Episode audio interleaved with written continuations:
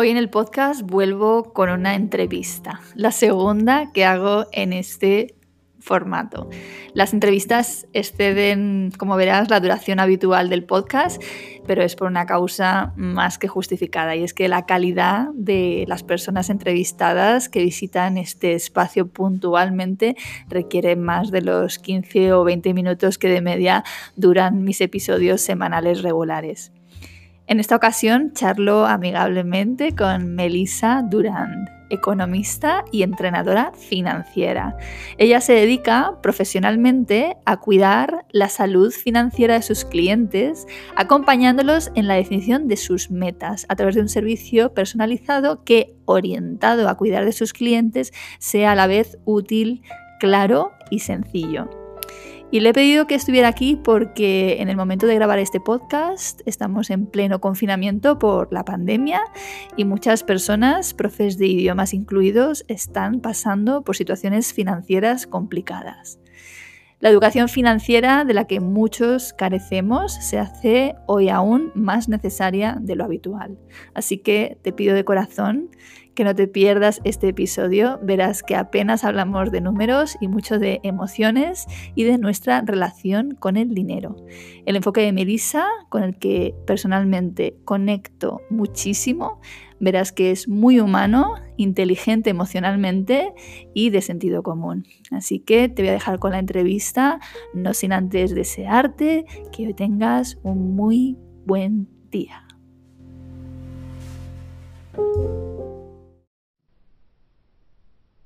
Bien, pues hola Melissa, ¿cómo estás? Buenos días Lala, ¿qué tal? Muy bien. Qué ganas tenía de, hablar contigo. Me han hablado muy bien de ti, o sea que tenía esto pendiente y ya por fin estamos aquí en estas pues circunstancias tan peculiares.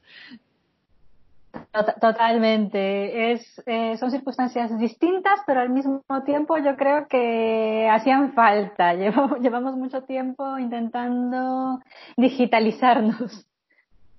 Sí, bueno, pues nada, aquí ya te he presentado previamente, pero bueno, ¿qué mejor que tú para contarnos exactamente qué hace una entrenadora financiera? Porque aquí hemos hablado ya de conceptos como experto en gestión del cambio, eh, mentor, pero esta idea de, de, la entrenadora financiera, que es a lo que tú te dedicas, si nos puedes contar un poco, yo creo que va a interesar mucho a la gente.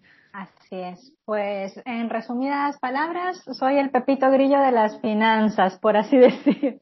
Soy, soy ese bichito que tienes detrás de la espalda recordándote que tienes que hacerlo bien. Y justamente lo llamé entrenamiento por eso, porque sí que creo que está la parte muy técnica de las finanzas, la parte de muchas hojas de Excel, muchas proyecciones, muchos datos, ratios que muchas veces no sabemos ni para qué son. Y luego la parte quizás eh, mucho más psicológica, eh, que mucha gente siente que se queda en, en, el aire, ¿no? que le falta el trasfondo quizás más técnico. ¿Qué pasa? Que realmente necesitas ambas partes.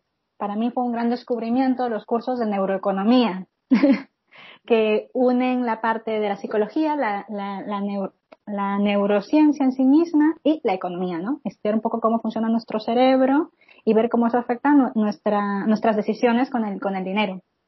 Un poco lo, tienes que haber escuchado relacionado con el neuromarketing y todo esto, pues también se aplica al, a, la economía y para mí fue una cosa maravillosa porque me daba cuenta cuando hacía las asesorías más técnicas o las consultorías más técnicas que al final terminábamos muchas veces hablando de, de, de las creencias o de los miedos o, o de nuestros sueños y, y, que realmente van todos muy unidos. Una, cosa que me quedó muy clara con la neuroeconomía es que no tomamos ninguna decisión racional si no pasa primero por la emoción. Realmente una persona muy inteligente que no tenga emociones, lo que es es, es, es un robot. Y, y, un robot muchas veces no toma decisiones racionales. Entonces, eh, necesitamos entendernos en un todo. Y eso necesita alguien que te lleve en el camino, pero que también tú hagas cosas, como cuando vamos al gimnasio, ¿no? Que tenemos un entrenador muy bueno que nos dice qué rutina nos va a venir bien según nuestros objetivos. Primera parte, comunicación con tu entrenador, decirle cuáles son tus objetivos. Y, y luego, pues que necesita que tú lo ejecutes, porque con que lo haga el entrenador no, no, no llega. Necesitas tú también tener una, una dinámica. Entonces, así es como surgió un poco eh, el entrenamiento financiero Qué bueno, me parece un temazo y además has puesto un paralelismo muy interesante con el tema del entrenador porque la gente entiende que sí, que un entrenador puede ser necesario, ¿no? Un entrenador eh, físico. Pero mm, esto es algo como súper novedoso, no se aprende en el colegio, eh, cuando es algo que es esencial para nuestras vidas, es decir, nuestra vida la rige definitivamente el dinero y no sabemos gestionar nuestras finanzas. O sea, para mí sería una asignatura obligatoria en los colegios. Es increíble, ¿no? Totalmente. Más que gestionar, yo creo que gestionar también la gestión, a veces nos obligamos a que tenga que ser perfecta y nadie la tiene perfecta. O sea, es, como la salud perfecta. ¿Quién tiene la salud perfecta? Eh, a todos nos pilló un resfriado alguna vez. Eh, y cosas peores, pero bueno, que, y que también aprendimos que de todo se sale, cuidándote un poco. Entonces, pues con los números es lo mismo. Yo creo que, eh, lo que lo que hace falta es la naturalidad de la gestión de las finanzas, el sentirnos cómodos para hablar de finanzas. No ponernos tensos ya y pensar en deudas y cosas malas automáticamente, porque no necesariamente son así. Yo siempre digo, los números son tan bonitos que, que no, no hay que satanizarlos. Qué fuerte qué poco nos gustan, es cierto. O sea, tenemos una relación muy rara con el dinero. ¿Cuál sería, en tu opinión, la relación que ves que predomina, ¿no? que tenemos las personas con el dinero? En general la culpa. Eh, hay un montón de emociones realmente. Está el miedo, está el miedo a la abundancia y el miedo a la escasez. ¿Qué pasa? En el medio está enfrascada la, culpa y yo lo, lo, hago muy similar, lo creo que lo comentara con nuestro primer contacto, eh, con la comida que está igual la persona obsesionada con, con, con, comer demasiado, en este caso acumular demasiado dinero sin un fin, eh, sin un fin en, específico y, así como entra sale porque no tenemos ningún fin en específico. Entonces es como un saco roto. Por mucho que entre nunca se va a llenar. Eh, y por otra parte pues están las personas eh, que huyen que parece que huyen del dinero en sí mismas que no, que no es que se lo repitan todos los días por la mañana pero que tienen ciertas creencias que implican que el dinero es malo ¿no? y por ende pues intentan eh, rehuir de él sin darse cuenta. Y yo creo que allí en el medio está la sensación de culpa, de que si como mucho, pues malo, y que si tampoco como malo, bueno, pues malo, y que al final el dinero es malo. Y no, y no es así. Creo que no, nos comentan mucho. Yo algo que siempre escuché de pequeña y, es, y, y, lo escucho ahora de grande y es muy gracioso, es el tema de, no, eh, de dinero y, y, de otros temas pues no se habla porque son cosas feas para hablar entre amigos o tal. Y es como, pues, pues no, así como decimos a alguien que, que nos hemos resfriado y que lo hemos pasado fatal, pues también podemos decir que igual estamos en una mala fase económica o que estamos muy bien. Quien te quiere se va a alegrar igualmente por ti y, si estás mal, pues también quien, quien, quien te quiere y quien se preocupa por ti te dará ánimos o igual te da incluso una idea para salir de ello. Muchas veces nos ahogamos en nuestros propios problemas financieros, pero porque tenemos esta creencia de que el dinero es tan malo que mejor lo escondemos si lo tenemos y si no lo tenemos, pues al menos somos buenos, como así decir. También está este paralelismo entre el, eh, quizás la, la humildad y, y, el miedo a que no eres humilde si tienes mucho dinero y es mentira. O sea, la, humildad realmente recae en un conocimiento de nuestras virtudes y nuestros defectos y saber actuar consecuentemente con ellos. Eso es la humildad. La humildad no es tener mucho ni poco dinero. O sea, hay gente que igual tiene poco y no es humilde y gente que tiene mucho y sí. No, no, no hay un paralelismo en ello. A mí me gusta mucho decir que el dinero es un martillo.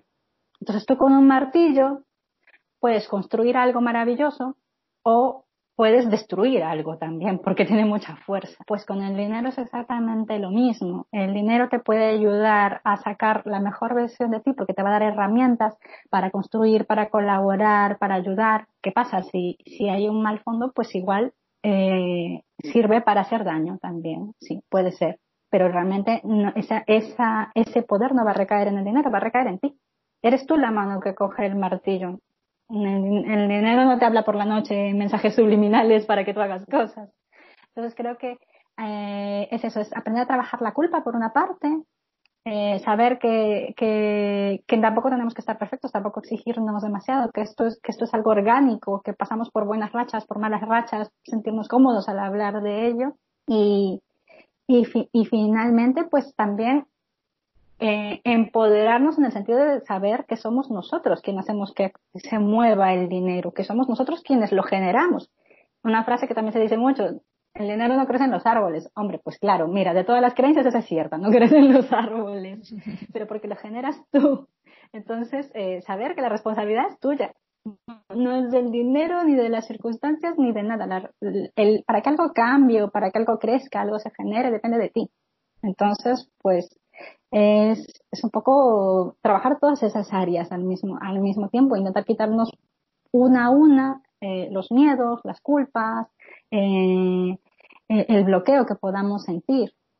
Entonces es madurar un poco nuestra relación con el dinero, mejorarla, sentirnos tranquilos. Totalmente. Bueno, has tocado aquí unos puntos súper que a mí me interesan personalmente, personalmente muchísimo, como es el tema de la de la escasez, ¿no? De cómo vivimos con la escasez. Ahora está muy de moda hablar de la abundancia. A mí esa manera de tratarla eh, que no he, no he profundizado en ella tampoco tengo que decir, pero como que no, no me atrae mucho, pero sí el binomio escasez frente a la suficiencia, ¿no? O sea, realmente tenemos una sensación de que no hay suficiente y como no hay suficiente, pues eh, nos manejamos en la vida de una manera muy concreta, ¿no? Entonces yo hace tiempo que estoy trabajando el tema de la suficiencia. Hay un libro que me encantó que se llama El alma del dinero, que es un, un libro bellísimo. ¿Lo conoces? Sí, sí, sí, sí, Maravillosa. Para mí fue un cambio total eh, de chip, ¿no? De, de saber que, que, hay suficiente, que soy suficiente, que las cosas no tienen por qué ser de una determinada manera, ¿no? Y veo eso, pues que hay muchas, tenemos muchas creencias limitantes no cuestionadas, ¿no? Y, y ahora con este tema de la culpa que mencionabas, que es tan importante, y en la situación que estamos viviendo eh, la estoy viendo muy manifestada también, ¿no? Es decir, la gente se siente mal por intentar vender lo que hace, vender sus servicios en un momento en el que pueda aparecer como, bueno, oportunismo, ¿no? En el que yo lo que voy es hacer caja eh, en base a, a, las miserias de los demás, ¿no? ¿Cómo estás viendo tú este tema? Sí, ahí yo creo que eh, hay que dar una vuelta al enfoque porque sí que es verdad que hay mucho oportunismo, porque no yo creo que el primer paso es aceptarlo. Hay gente que se está aprovechando de la, de la situación. Eh, entonces yo creo que es un poco cambiarnos el chip de no, no, no, estoy vendiendo cualquier cosa, es al revés, quizás estoy ofreciendo algo en lo que yo me considero que puedo ayudar, que es, es distinto, es, no, no es ir a la carroña, es pensar que hay personas que tienen necesidades. Imagínate ahora mismo las personas que trabajan en, los servicios de primera necesidad. Eh, es que los necesitamos. Si ellos por, por, por justo este miedo al, a no ser oportunistas nos cierran los supers mañana, entramos en pánico probablemente porque los, porque los necesitamos. Si la gente de las farmacias pues cierra, también nos vamos a entrar en pánico. Eh, si deja de haber contenido educacional para nuestros niños, para nuestros adolescentes, para nosotros mismos, porque hay personas que lo necesitan, pues también habrá quienes se vuelvan locos en sus casas. Entonces yo creo que la diferencia está en cómo das tú tu servicio. Si, si, si tú te sientes incómodo dándolo, quizás es porque necesitas darle un, giro y, apreciar realmente si estás dando un valor añadido eh, para alguien.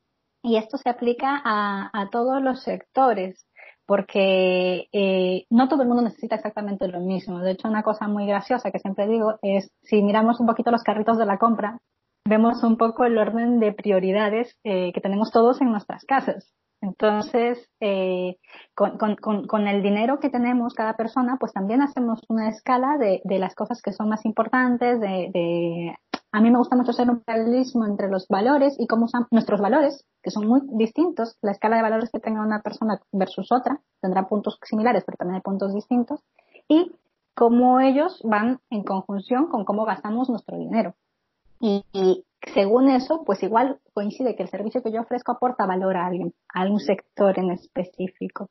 Entonces, no es tomarlo como oportunismo, porque si tú mantienes tu esencia, si tú tienes unos principios, si tú eh, eres consciente de lo que, que estás ofreciendo y eres honesto, realmente estás probablemente ayudando también a otras personas. Es, es un dar y recibir. Eh, si sales con la mentalidad de tengo que vender porque tengo que vender porque estoy desesperado, porque me da igual que sea blanco, amarillo, rojo, yo vendo, pues, pues sí, vas a tener un problema para poder sacarlo porque yo creo que cualquier persona que tenga un poquito de, conciencia pues se va a sentir mal. Entonces yo creo que hay que tener mucho cuidado en cómo, cómo ofrecemos las cosas, lógicamente, pero también definir pues justamente cuál es el sector al que podríamos ayudar en este, en este momento. Y, y, unirnos a colaboraciones. Creo que están saliendo cadenas muy, muy bonitas, solidarias en estos momentos.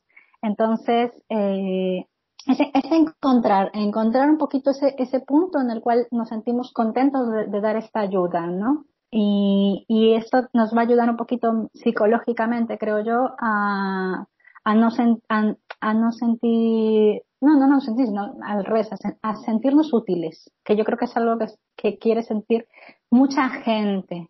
Yo creo que eh, la gran corriente en contra del oportunismo es la corriente de todos queremos ayudar y queremos pensar en una manera en la que podamos ayudar. Lamentablemente no todos podemos ir al súper a, trabajar allí, no todos podemos ser médicos. Veo una familia de médicos y en momentos como estos es como, jolín, ¿por qué no estudié medicina que podría estar ahí ayudando a la gente? Eh, entonces, pues ellos tienen un, don con el cual están ayudando ahora maravillosamente. Pues igual nosotros también tenemos otro que tenemos que descubrir con el cual podamos ayudar a más gente de otra forma totalmente distinta pero que, realmente nos están necesitando. Entonces es, es, es encontrar lo que te decía, ese, ese nicho que es tú, que, que eres, que es tuyo, que eres tú el, el que tiene que estar allí.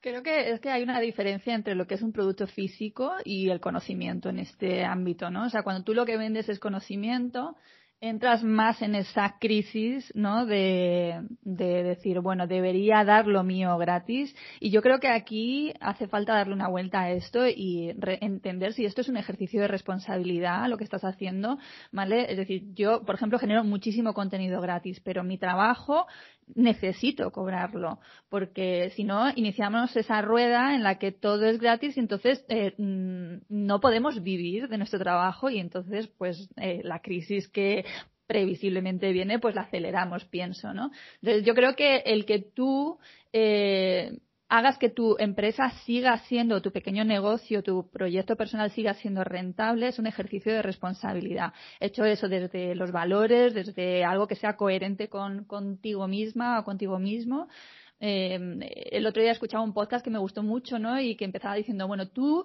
¿cómo quieres salir de esta crisis, ¿no? O sea, quieres salir pensando, ¿cómo actué yo ante la crisis, ¿no? Eh, he salido reforzada, he salido reforzado de la crisis, ¿cómo eh, la afronté, ¿no? y, sentirte orgulloso de cómo la afrontaste o, o lo contrario, ¿no? Entonces, eh, eh, yo eh, creo que la solidaridad es maravillosa, ¿sabes? Pero que es importante que la gente pueda cobrar por su trabajo. O sea, igual que no tirar los precios, que también algunas de mis alumnas del mentoring están diciendo, es que veo en grupos que los profesores de idiomas están tirando los precios, están como ahí a la desesperada, ¿no? Algunos, ¿no? Bajando muchísimo sus, sus tarifas, eso al final es una bola, es una bola que nos va a afectar a todos. Así. Sí, yo creo que hay que encontrar un punto medio en la solidaridad, porque ser solidario implica también ser solidarios con nosotros mismos, porque nosotros también, creo que ahí entra una cosa maravillosa que se llama macroeconomía, que es, que es eh, el efecto que tiene la economía a nivel global. Y quizás pensamos que somos nosotros solitos quienes, si bajamos nuestros precios, pues no pasa nada y como lo peor que nos puede pasar es que nos vamos a quedar nosotros solos y nadie más en la pobreza. Eh, pero realmente, pues probablemente nosotros pagamos a algunas personas por determinados servicios y que si el día de mañana no podemos tener esos ingresos, eso va a repercutir también en que tendremos que dar de baja algunos servicios, hacer algunos impagos y esas personas también necesitan eh, cobrar y necesitan vivir. Y, y nosotros también, a su vez, no, no hablo desde un punto de vista avaricioso de de ser como el tío Gilito, ¿no? Pero, pero sí de, de, de, de vivir eh, tranquilos, no voy a decir ni siquiera cómodos, tranquilos, sabiendo que podemos ayudar a generar empleo, a, a seguir moviendo la economía eh, en, en, general. Entonces, sí, no, no, no, no, no poner unos precios exorbitantes que sabemos que realmente es que vamos a morir nosotros solos al final porque nadie los va a pagar. Tú, tú no puedes engañar a un cliente y mantener el engaño por siempre. O sea, tienes, tienes que dar valor, lo primero, y luego cobrar un precio justo, obviamente. Pero luego tampoco eh, bajarlo demasiado porque es tan sencillo como que si alguien abre una panadería ahora mismo para ayudar, para que la gente tenga pan, pero empieza a vender el pan por debajo del precio de la harina, eh, esa panadería lamentablemente no va a durar porque o, o, se la están regalando y también para eso implica que hay un productor de harina que, que no está viviendo bien. Ahora eh, entiendes un poquito la, la, la cadena de, de, que existe realmente. Entonces, pues eh, tenemos que encontrar cuál es nuestro precio justo, el que, el que puede pagar un, poco, que mantengamos nuestros servicios, que mantengamos a nuestros proveedores, que mantengamos a nuestros trabajadores si los tenemos. Entonces, ser justos, tan, ser hay que ser justos y solidarios con los clientes, con nosotros mismos, con nuestros trabajadores, con nuestros proveedores, con todo. Una vez que eres consciente de todo el impacto que tienes tú eh, a, nivel a nivel de tu de, de, todo, el, de todo tu alrededor a, nivel general, pues yo creo que también te das cuenta que, que no puedes tomar decisiones solo hacia, hacia un grupo. Yo creo que si, un poco también relacionado con lo anterior, si tú confías en lo que estás dando, si tú sabes que lo que estás dando tiene un valor, eh, pues eso, el que tú puedas facturarlo te va a permitir sentirte tranquilo para lo que haces tú ahora mismo, que es el día de mañana, pues puedo entregar contenido gratuito, pero porque tengo, eh, gracias a Dios, pues un flujo de ingresos que me permite dar contenido gratuito, porque si no, no voy a poder dar ese contenido gratuito porque probablemente tendré que renunciar a mi sueño para trabajar en, cualquier cosa que igual me gusta o no me gusta, pero ya no puedo seguir en esto. Y quizás era yo maravillosa en esto, pero me morí de éxito, por así decir, porque di tantas cosas gratis que, que al final no pude cobrar. Entonces es, es, es eh, tranquilizarnos mentalmente, conocer, conocernos a nosotros mismos, saber dónde, están, dónde estamos, conocer nuestros números y, y, conociendo nuestros números también yo creo que nos sentimos tranquilos porque vamos a saber eh, realmente eh, a dónde está yendo esos, eh, pues por decir un número, esos 100 euros que me están pagando, ¿a dónde están yendo? ¿Cómo se están distribuyendo? ¿En qué los estoy utilizando? Te dan también una tranquilidad de poder conocerlos. Entonces, pues, bueno, no sé si te respondí la, pregunta. Mm, eh, ideas que me, que me fascinan, vamos. Me parece muy importante eso, la responsabilidad que tenemos todos en que el dinero fluya, ¿no? O sea, tenemos que eh, hacer que, ese, que eso siga circulando, ¿no? Y, y, es que soy muy, muy contraria a la cultura de lo gratis eh, que no nos saca de una mentalidad de, empobrecimiento y de escasez. O sea, eh, eh veo realmente no, hay, no hay nada gratis. Eh, que tú no cobres un precio no es gratis, porque tú estás dando un tiempo. Un padre de familia que da algo gratis está dando un tiempo que tiene mucho valor porque probablemente puede estar con sus hijos un hijo al revés que está dando algo gratis está dando un tiempo que puede estar con sus padres o capacitándose. Todo tiene un valor, incluso lo gratis. Entonces, también hay que ser conscientes de, eso. Gratis no existe absolutamente nada. Todo tiene un coste. unas cosas tienen un coste en monedas, otras cosas tienen un coste en tiempo. Entonces, podemos, podemos ah, dar de ambas partes. Totalmente. Y cuando tienes tu propio, quieres montar tu propio proyecto, yo siempre lo digo, vas a tener que invertir o tiempo o dinero o probablemente una mezcla de las dos cosas, ¿no? Y todo tiene, tiene su valor. Es que nos da esta como especie de urticaria conocer nuestros números, ¿no? Eh, no nos no nos planteamos objetivos económicos. Yo lo reconozco en mí misma. Yo creo que eh, el, primer Excel lo tuve hace un año, ¿sabes? Desde llevo 21 años impartiendo clases y viviendo de mi negocio y viviendo bien. Entonces, para mí siempre ha sido como suficiente, bueno, mirar ahí a la cuenta bancaria y decir, vale, hay dinero, ¿no? Sí, es verdad que más o menos cada año yo establecía, vale, ¿cuánto quiero ganar yo este año? Entonces, ¿cuántos cursos tengo que impartir eh, para que esto sea factible? Esa era, digamos, eh, el tipo de, cómputo que yo hacía, ¿no? Pero es eso, ¿cómo, ¿por qué nos cuesta tanto eh, fijarnos objetivos económicos? yo creo, sinceramente, el problema de, de fijarnos objetivos económicos es porque nos da miedo fijarnos objetivos en general De hecho, yo para un poco con, con el, cuando hago entrenamientos a autónomos o, empresas eh, y estamos en la parte de fijarte un sueldo, que, que, es, que, es, que lo recomiendo muchísimo porque tenemos que ser conscientes de que una cosa es la empresa y otra cosa somos nosotros a nivel personal. Eh, parto realmente eh, de, de, los objetivos, de para qué quiero el dinero. Y, y tenemos que ponernos objetivos a, a corto, a medio y a largo plazo porque no vivimos solo hoy, porque viviremos mañana y porque pues también querremos dejar un legado y si tenemos niños yo creo que somos más conscientes aún de, de, de, de ese largo plazo y de todo lo que implica. Entonces, por ejemplo, yo una, una cosa que siempre me ayuda a que la gente lo visualice es pues elige tres cosas que quieras ser, tener y hacer. Eso, es, eso quizás es más, más sencillo. Entonces, imagínate, pues quiero ser eh, la mejor profesora de, de, inglés de mi ciudad o, o, de España o de donde tú quieras. Pues, eh, vale, ese es el sueño, ¿no? Es lo que quieres ser. Eh, quiero tener un centro de estudios. Pues también es algo que quieres tener.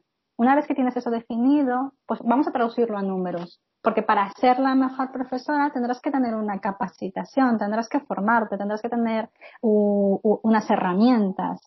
Si quieres tener un centro de educación, pues más, fácil aún me lo pones. necesitarás un local, necesitarás unos servicios, necesitarás unas licencias, unos permisos. Y es un poco desengranar poquito a poco todo eso, dependiendo de tus sueños y tus objetivos, para llegar a definir un poco pues cuánto dinero necesitamos para hacer esto. Un poco relacionado con lo que te dije al principio de, del dinero es un martillo. ¿Pero qué martillo necesito? Necesito uno muy pesado y grande, quizás uno más pequeñito, necesito varios martillos al mismo tiempo.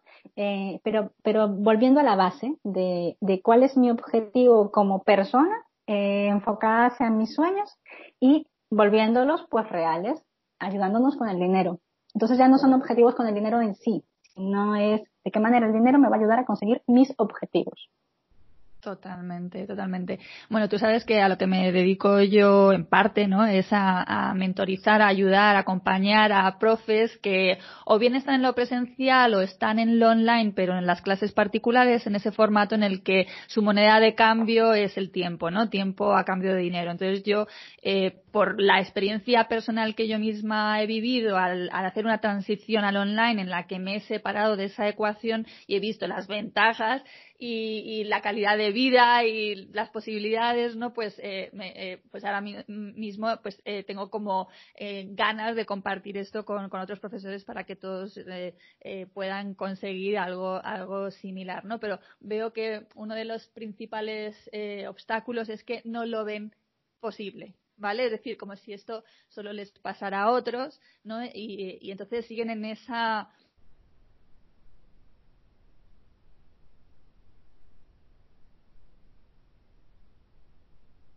pues poniendo en jaque, eh, uy, se había, se había, desconectado, a ver, ahora estamos bien. Bueno, eh, que se esté como ralentizando, ¿no? Eh, el tener una mejor calidad de vida, ¿no? Pero veo eso mucho, que es lo que tú dices en relación con los objetivos, ¿no? Es decir, yo me gustaría, ¿no? Eh, se convierte, es un deseo, pero no llego a convertirlo en una intención, por lo tanto, pues no abro ese plan de acción que hace que esto pueda llegar a ser, a ser posible. ¿no? Y algo muy gracioso es que realmente eh, el problema ya no es que, que tenga sueños y que no pueda traducirlo en números. Una cosa que detecto mucho en los entrenamientos y quizás sea difícil de creer es que ya no soñamos.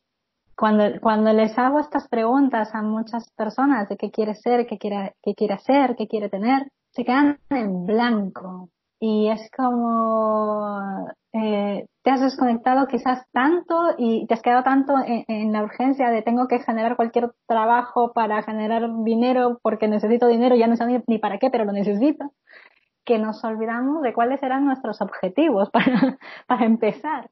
Entonces, eh, a veces toma una sesión entera de definir estas tres cosas, porque nos hemos olvidado de, de, de, de esos eh, sueños, de esos objetivos realmente. Entonces, por ejemplo, en tu caso, tú, has encontrado tu vocación y te, es maravilloso porque los sueños surgen solos, porque automáticamente pues piensas, y esto puede mejorar de esta manera, y podría tener esto, podría ayudar en esto, y podría generar tal cosa.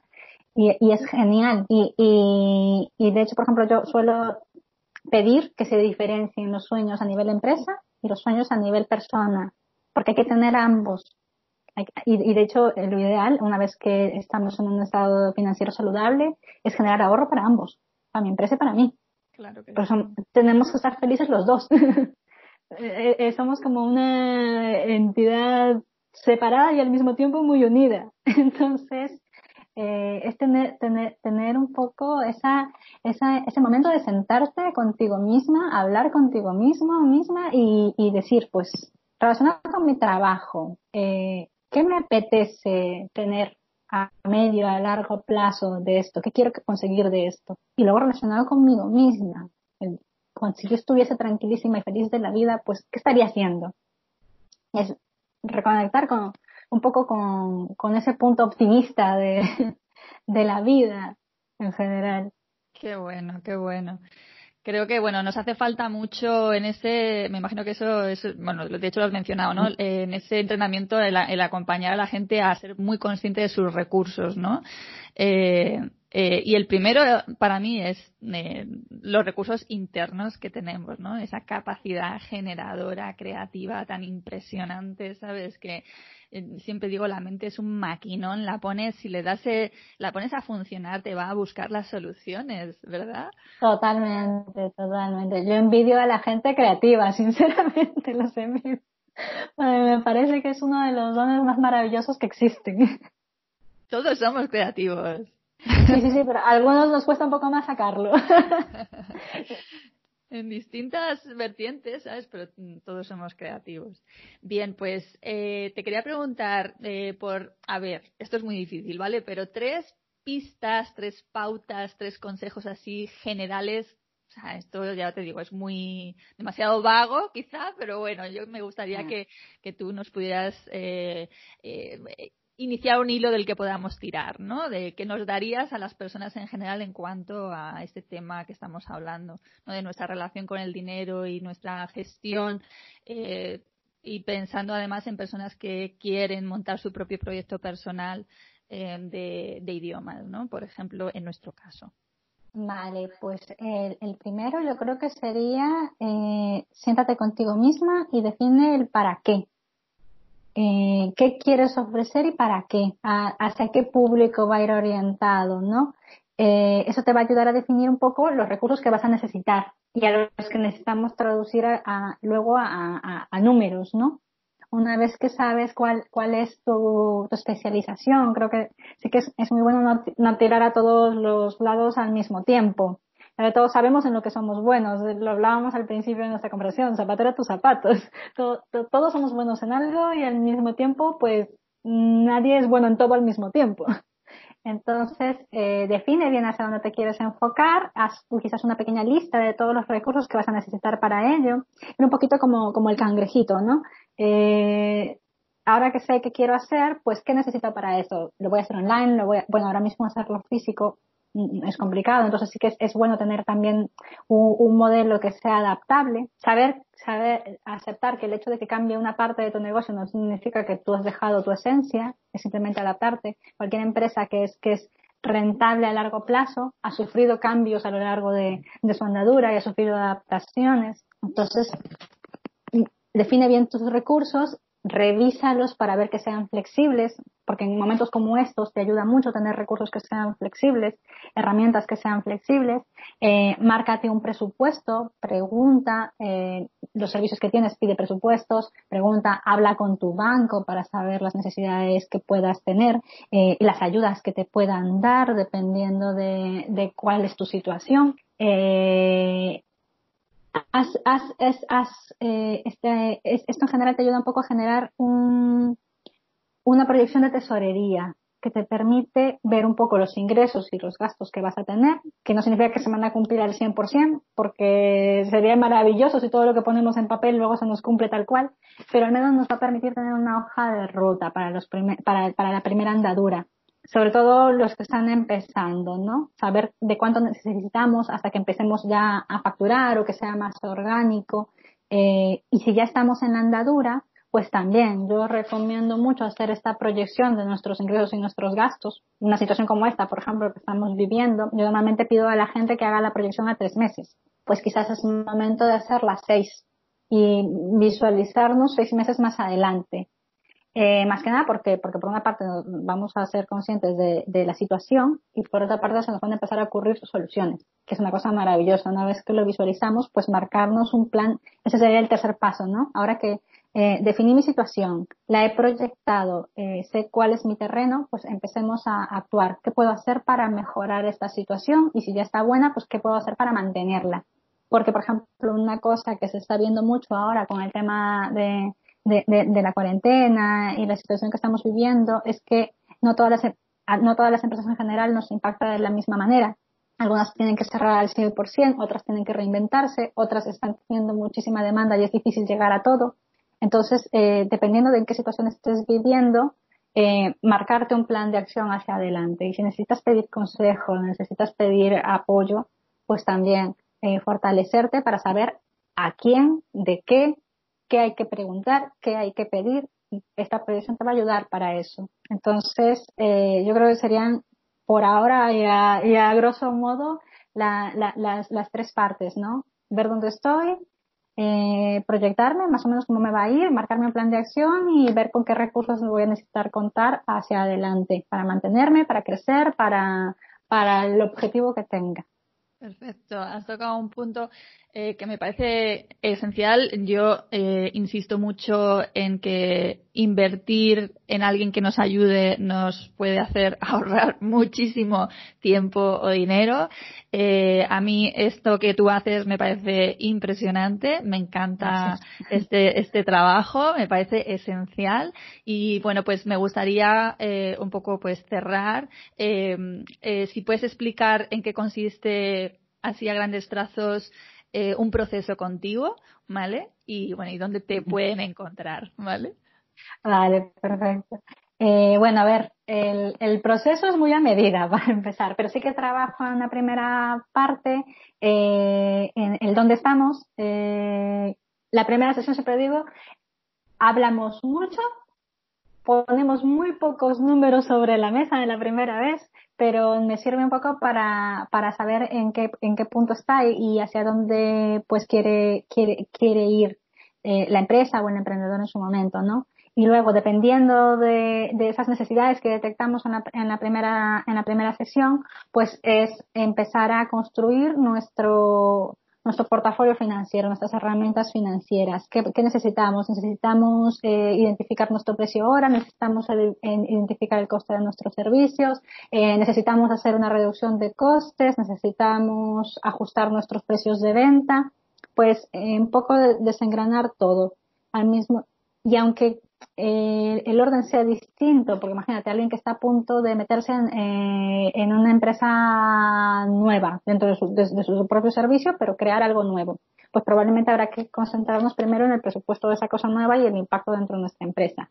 Eh, alguien que está en fase de pedir eh, préstamos porque necesita liquidez, pues probablemente tendremos que meternos primero con, con nuestra tesorería, ver primero qué herramientas podemos disponer para liquidez, pero al, mismo tiempo, pues dar, una vez que ya tengamos la situación, la situación más urgente, por así decir, controlada, pues ya también empezamos a ver en, a nivel general la, la, empezar a enfocar la salud de mis números lo mejor posible, acompañado lógicamente de, de esta primera sesión donde vimos mis necesidades y definimos los objetivos de, de mi dinero. Eh, y un poco a nivel transversal, luego eh, llamo yo el control hemofinanciero, que es cómo me voy sintiendo emocionalmente con, con todos estos cambios y, y con mis finanzas. Eh, la media, la media suelen ser alrededor de seis meses de, entrenamiento. Suele ser, por ejemplo, una sesión a la semana para, para que dé tiempo de, de, de marcar cosas a hacer, ejecutarlas y revisar, que dé tiempo de reajustar. Los últimos meses, pues ya quizás la periodicidad se amplía, porque ya, ya tienes muchas herramientas de, de diario de las que tirar. El objetivo es que llegue un momento en que yo te tenga que decir ya no me necesitas. Seguirás teniendo mi número de vez en cuando si, si entramos en una crisis financiera o hemofinanciera de cualquier tipo, eh, pero, pero que ya lo lleves contigo, ¿no? Que llegue ese momento en el cual pues ya automáticamente eh, puedas hacer comparativas de, tus precios, puedas tomar decisiones, puedas lanzar un producto nuevo y saber hacia dónde enfocar el precio, eh, ese tipo de decisiones que puedas hacerlas tú solo y que ya surjan de ti. Al principio es un poquito de la mano y poco a poco pues ir, ir, soltando. Eh, un poco es, es, eso el proceso, ¿no? Qué bueno, está claro. O sea, yo te entiendo perfectamente. O sea, tu mayor éxito es conseguir el éxito de la gente que trabaja contigo, ¿no? y que y que luego te recomienden, o sea, no perpetuar a la gente contigo, sino hacerlos totalmente independientes, ¿no? Así es, es que, a ver, yo creo que si, que si se quedasen toda la vida es una señal de que algo, algo, algo no está funcionando. El, el objetivo es que lo interiorices, que de vez en cuando vas a tener que volver a recurrir, pues igual sí, pero como, como de vez en cuando tenemos que ir al médico porque algo se nos desajustó. Pero no vamos todos los días, nadie va todos los días. Y, hombre, al entrenador, pues muchas veces los entrenadores personales de los gimnasios realmente van uno o dos días. El resto de días tienes que trabajártelo, trabajártelo tú. Entonces es, es, es un poco ayudar a tu martillo, ¿no? Enseñarte a usar tu martillo y luego el martillo lo tienes tú. Ya no, no, no necesitas más que, que tú, tu martillo y, y quien venga contigo en el barco. Entonces, eh, es permitirte esta sensación de, de, de ser parte de, un todo y al mismo tiempo de suficiencia. Qué bueno, qué bueno. Y bueno, ¿y dónde te encuentran? ¿Dónde, ah. ¿dónde estás y cómo te, cómo te encontramos? Pues físicamente en Pontevedra, pero ahora mismo eh, en casa, así que, así que bueno, eh, comparto un espacio de, coworking en Pontevedra para las situaciones en, en, lo habitual. Estoy en, en, Pontevedra dentro de Espacio Arroelo y luego, pues en materia digital, eh, tengo un correo que es info arroba melisa durán, melisa con doble s, punto es. Y luego en Facebook, melisa.finanzas, eh, me pueden encontrar por ambas partes. Sí que ya desde antes de esto tenía algunas sesiones por, por internet, entonces, eh, ahora simplemente es un poco darle un poco más de, dinamismo. Y, y, una cosa que siempre le digo a las personas es, eh, los medios hay que utilizarlos todos y se pueden ayudar. Entonces, estoy presencialmente, estoy online, estoy por mail para cualquier consulta y, y en lo que pueda ayudar. Entonces, pues en principio esas son las vías. Luego el, el teléfono es 654-07-3032. Fabuloso. Pues bueno, ahí queda dicho. Eh, de todas maneras lo pondré en... Nunca pongo las en las notas del podcast los enlaces, pero lo tengo que empezar a hacer, así que lo voy a hacer con, este. Y, nada, te agradezco, bueno, enormemente. Me ha, me ha encantado. Mm, ya, ya era una convencida, más aún, y además, sobre todo porque me gusta mucho el enfoque tan, tan humano ¿no? que, le das. Eh, y que en definitiva, efectivamente, pues el dinero tiene que ver con, con nosotros y con las emociones y con quiénes somos. Así es, así es. El dinero, yo creo que la frase que nos debemos quedar hoy es, el dinero es mi martillo. ¿Tú para qué quieres usar ese martillo? ¿Qué quieres construir con tu martillo? Entonces, una vez que lo interiorizamos así, va a ser más fácil, yo creo, tomar, tomar las decisiones. Fabuloso, pues con eso nos quedamos y nada, agradecerte de verdad que nos hayas dedicado este, este ratito y que espero que no sea la última vez. Nada, yo encantada, muchas gracias a ti. No suelo estar muy presente en, en redes así, pero, pero la verdad que me, me, encantaba la experiencia, creo que estás haciendo algo maravilloso tú también y, y hay que apoyarnos entre nosotros como decíamos, todos somos buenos en algo y si colaboramos, pues puede ayudarnos a todos a sacar lo mejor de nosotros. Claro que sí. Bueno, pues nada, seguimos en contacto. Un abrazo y muchísimas gracias. Un abrazo, gracias a ti. Chao, chao. Chao.